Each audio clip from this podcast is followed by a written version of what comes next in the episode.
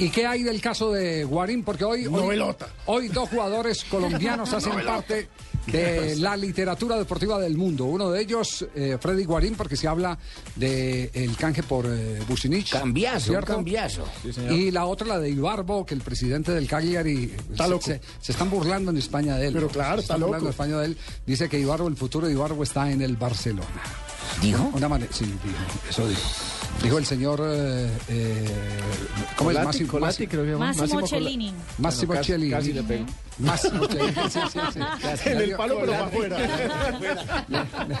Le, dio en la malla, le dio en la malla, ni siquiera en el palo, le dio en la malla. Algunos alcanzaron a levantarse Bueno, cantar. ¿cuál es la novela? Tenemos eh, la novela entonces de Freddy Guarín. A esta hora, ¿qué es lo último que hay sobre el caso de Freddy Guarín y su posible paso al campeón italiano, la Juventus? A Freddy Guarín esta mañana lo vincularon con Juventus.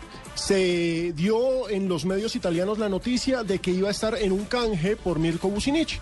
Bucinich pasaba al Inter y Freddy Guarín pasaba a Juventus.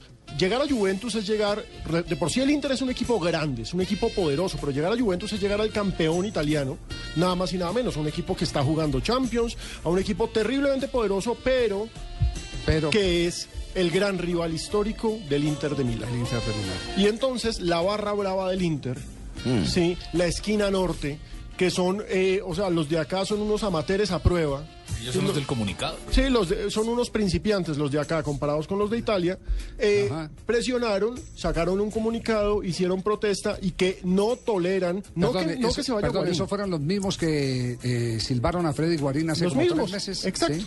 Los mismos que que lo lo silbaron, silbaron. claro, y que, y, y que obligaron o que desataron la protesta del jugador colombiano contra la barra, que tuvo que presentar disculpas. Exactamente. Creo que pagar hasta una multa interna. Exactamente. Esos mismos son los que sacan ahora. Jugador Ellos mismos- desesperado por su futuro, se llama eso. Sí, esa es la Escribe novela. jugador desesperado por su futuro. Y sí, señores de la mesa de Blog Deportivo, mi nombre es Freddy Guarín. ¿Qué debo hacer? Hoy en día ostento un- una transferencia a la cual quisiera y no quisiera ir. ¿Hay Me futuro, para, disco, ¿hay futuro para no esta quisiera. transferencia o no hay futuro para esta transferencia? Pues es que el meollo del asunto es ver qué tanto cede eh, la nueva directiva del Inter, porque recordemos que el Inter está en manos nuevas, manos asiáticas. Lo ante, la- ante- las presiones históricas han sido a Moratti, que Moratti siempre decía, sí, claro, era un alentador de la barra brava. Vamos a ver si estos señores le dan permiso. No, pero eh, recordemos que hay nuevos dueños. Claro, en- en el exacto. Vamos a ver si Es estos un malasio, ¿no? Mal, es el, es el, Malayo, sí. Malayo. ¿Es de Indonesia? La Sí. respuesta del transferiólogo, Pino. Depende qué tanto sé y qué tanto lo quiere Antonio Conte, que ya lo había pedido cuando estaba dirigiendo a la Roma. Pero no, Ese- estos- mucho interés por parte del técnico. En la prensa italiana, en la Gaceta de los Sport, dice... ¿Qué Vucinic- dice? Vucinic Inter inició la visita médica. Guarín Juve está, eh, está en balance.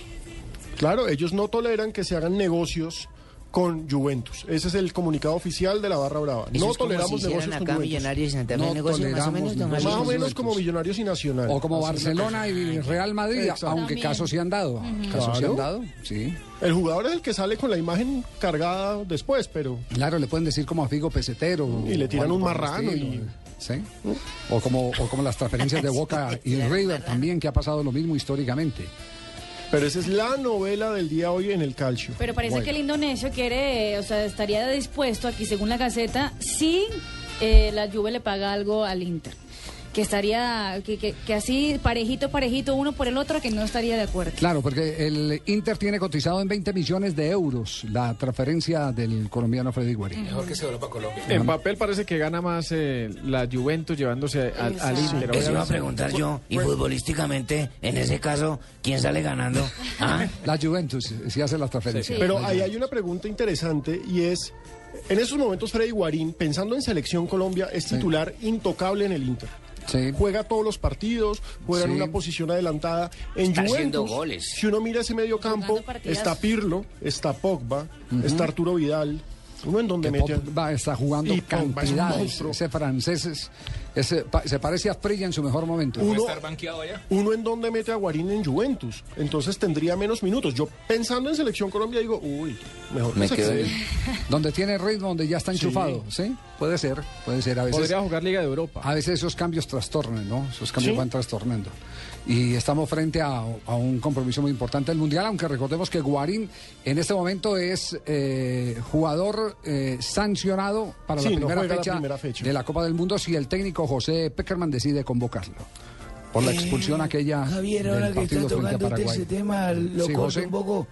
Eh, ¿Me pudiese aclarar si al fin Guarín se va a ir para el otro equipo? o no? Lo, aca- lo acabamos de decir, apenas están hablando, José. Que acabo de entrar en la llamada, acabo de comunicarme Sí. con ustedes, no escuché bien. ¿Está o no está? Sí, eh, eh, ¿por qué no nos dice usted primero contra quién va a jugar eh, el No, próximo primero 5 de marzo? usted. No, díganos usted primero contra quién va a jugar el 5 de marzo.